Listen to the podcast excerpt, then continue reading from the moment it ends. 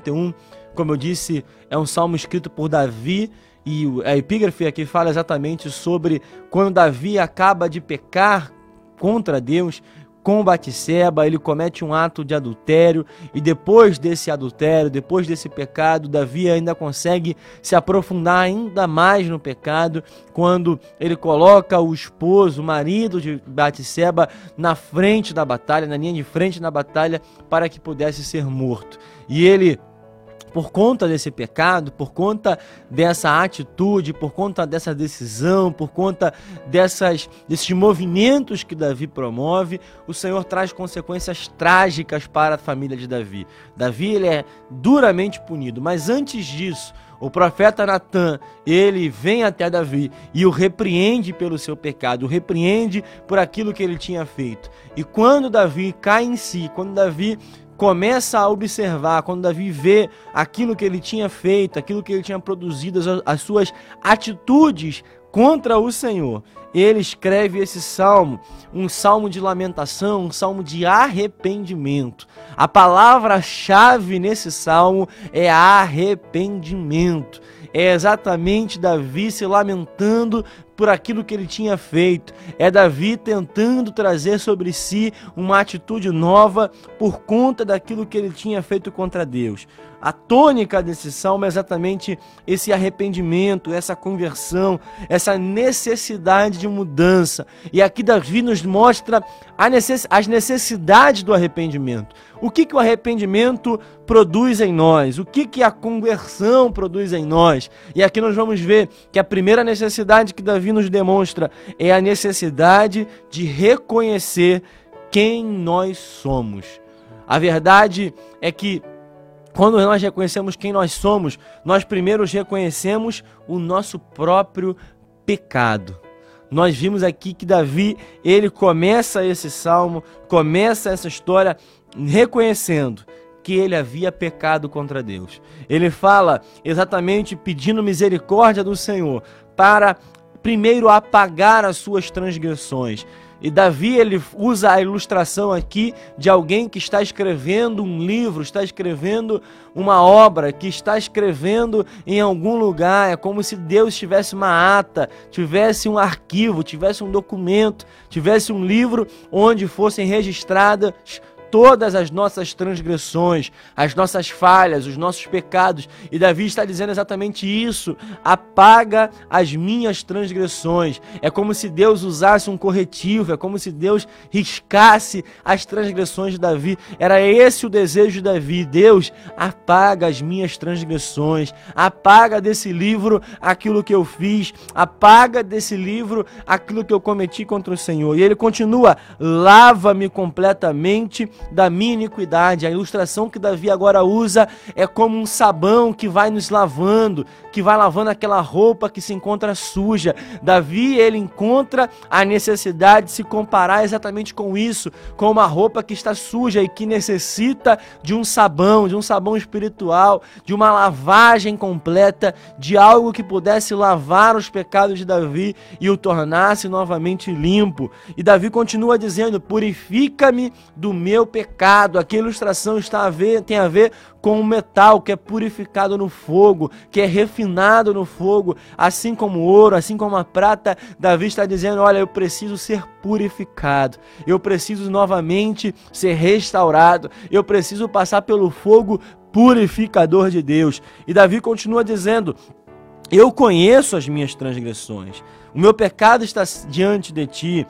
Pequei contra ti, somente contra ti fiz o que é mal. Ou seja, Davi aqui reconhece que pecou contra o Senhor. A primeira atitude que nós devemos ter é uma atitude de reconhecimento de pecado, daquilo que nós fizemos, daquilo que nós é, cometemos que não agrada ao Senhor. Davi aqui nos ensina que é necessário se arrepender. Sem arrependimento não existe conversão. Sem arrependimento não existe, conver... não existe mudança. Sem arrependimento não existe avivamento, não existe uma transformação da nossa vida e da nossa geração.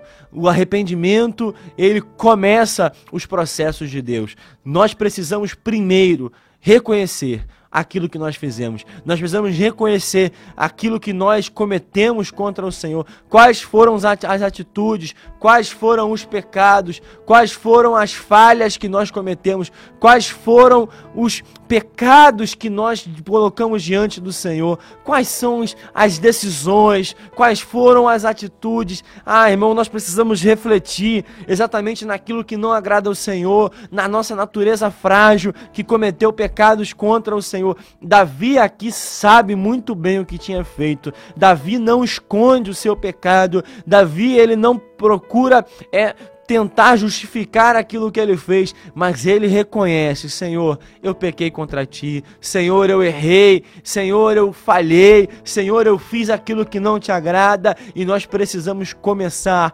reconhecendo isso. Então, a primeira necessidade de Davi é a necessidade de reconhecer o seu próprio pecado, a segunda necessidade, a necessidade de reconhecer a sua própria natureza, ou seja, de reconhecer quem ele é. Davi fala que ele foi gerado no pecado. Verso 5 fala que eu nasci na iniquidade e em pecado me concebeu a minha mãe. Aqui há estudiosos que falam exatamente sobre como Davi foi gerado, fala sobre essa questão do pecado, mas nós não vamos atentar a isso. O nosso intuito é que nós possamos refletir que nós temos uma natureza adâmica, uma natureza pecaminosa, temos uma natureza que nos leva a pecar. Isso não justifica os nossos pecados, mas é necessário que a gente entenda isso para que nós possamos reconhecer que nós somos falhos, reconhecer que nós pecamos todo dia, toda hora, nós falhamos e nós nós precisamos da misericórdia do Senhor. Como Lamentações fala, se não fosse a misericórdia do Senhor, nós já teríamos sido consumidos, porque a misericórdia do Senhor se renova a cada manhã. Nós precisamos reconhecer que a nossa natureza é falha, a nossa carne é falha e que nós precisamos exatamente do, da misericórdia de Deus. Nós precisamos da purificação, nós precisamos ser limpos, nós precisamos ser purificados. Como eu falei aqui, Davi fala exatamente sobre a necessidade da purificação, da limpeza, da restauração. E no verso 7, ele volta a falar sobre isso, dizendo: Purifica-me com isopo e ficarei, ficarei limpo, lava-me e ficarei mais alvo do que a neve. Davi usa aqui duas ilustrações: a do isopo, que era uma planta utilizada na purificação, quando o sacerdote ia demonstrar a purificação de um leproso, ou antes de se apresentar no altar do Senhor, era uma, uma planta que era utilizada exatamente para aspergir água ou líquido em outras pessoas. Era utilizada exatamente por essa capacidade de absorver líquido para poder purificar. Ou seja, aqui Davi está dizendo: eu preciso ser purificado. Assim como o leproso era purificado, e o meu pecado também me mancha, o meu pecado também me torna um leproso diante do Senhor, o meu pecado também me torna como alguém impuro mediante o Senhor. Mas eu preciso de purificação, eu preciso de limpeza para que eu fique mais alvo, mais branco do que a neve. Somente o sangue do Cordeiro de Cristo tem esse poder em nossas vidas. Quando nós lemos salmos, nós precisamos entender que os salmos, eles se aplicam na vida de Jesus de alguma forma, e é exatamente que nós vimos aqui, somente pelo sangue de Jesus nós nos tornamos mais alvo do que a neve, mais brancos do que a neve. Não adianta a gente cantar o hino da harpa de número 39 se nós, nós entender, não entendermos o que, que esse, esse hino nos fala, o que, que esse salmo nos fala fala: nós precisamos do sangue de Cristo que nos purifica e nos torna limpos novamente. Mas nós precisamos também, há uma necessidade de mudança, conversão, é mudança de atitude. Nós olhamos para esse salmo e nós precisamos entender que Davi demonstra que nós precisamos mudar os nossos caminhos, mudar as nossas atitudes, mudar as nossas decisões. Sem mudança não há um arrependimento. Sem mudança não há transformação. Nós precisamos de mudança. Nós precisamos de algo novo em nossas vidas. Ah, irmão, um renovo, uma transformação, uma conversão é uma virada de 180 graus. Nós precisamos não somente nos arrepender, mas é deixar de cometer o pecado e, além disso, viver uma nova vida. Não é simplesmente se arrepender daquilo que você fez, mas é você começar a viver uma nova vida. O verso 10 fala exatamente sobre isso. Cria em mim, ó Deus, um coração puro e um espírito inabalável. Renova dentro de mim um espírito inabalável. Aqui nós vimos que Deus pode produzir um coração completamente novo, algo completamente novo, um espírito renovado, ou seja, um espírito também novo. Deus não é um Deus de remendo, Deus não é um Deus de retalhos, ele não vai simplesmente produzir um remendo no teu coração, no teu espírito, ele vai criar algo novo. Ele vai criar algo que precisa ser feito a partir do nada. Nicodemos, um rabino, alguém tão inteligente, alguém que era mestre em Israel, não entendeu isso quando Jesus estava perante ele.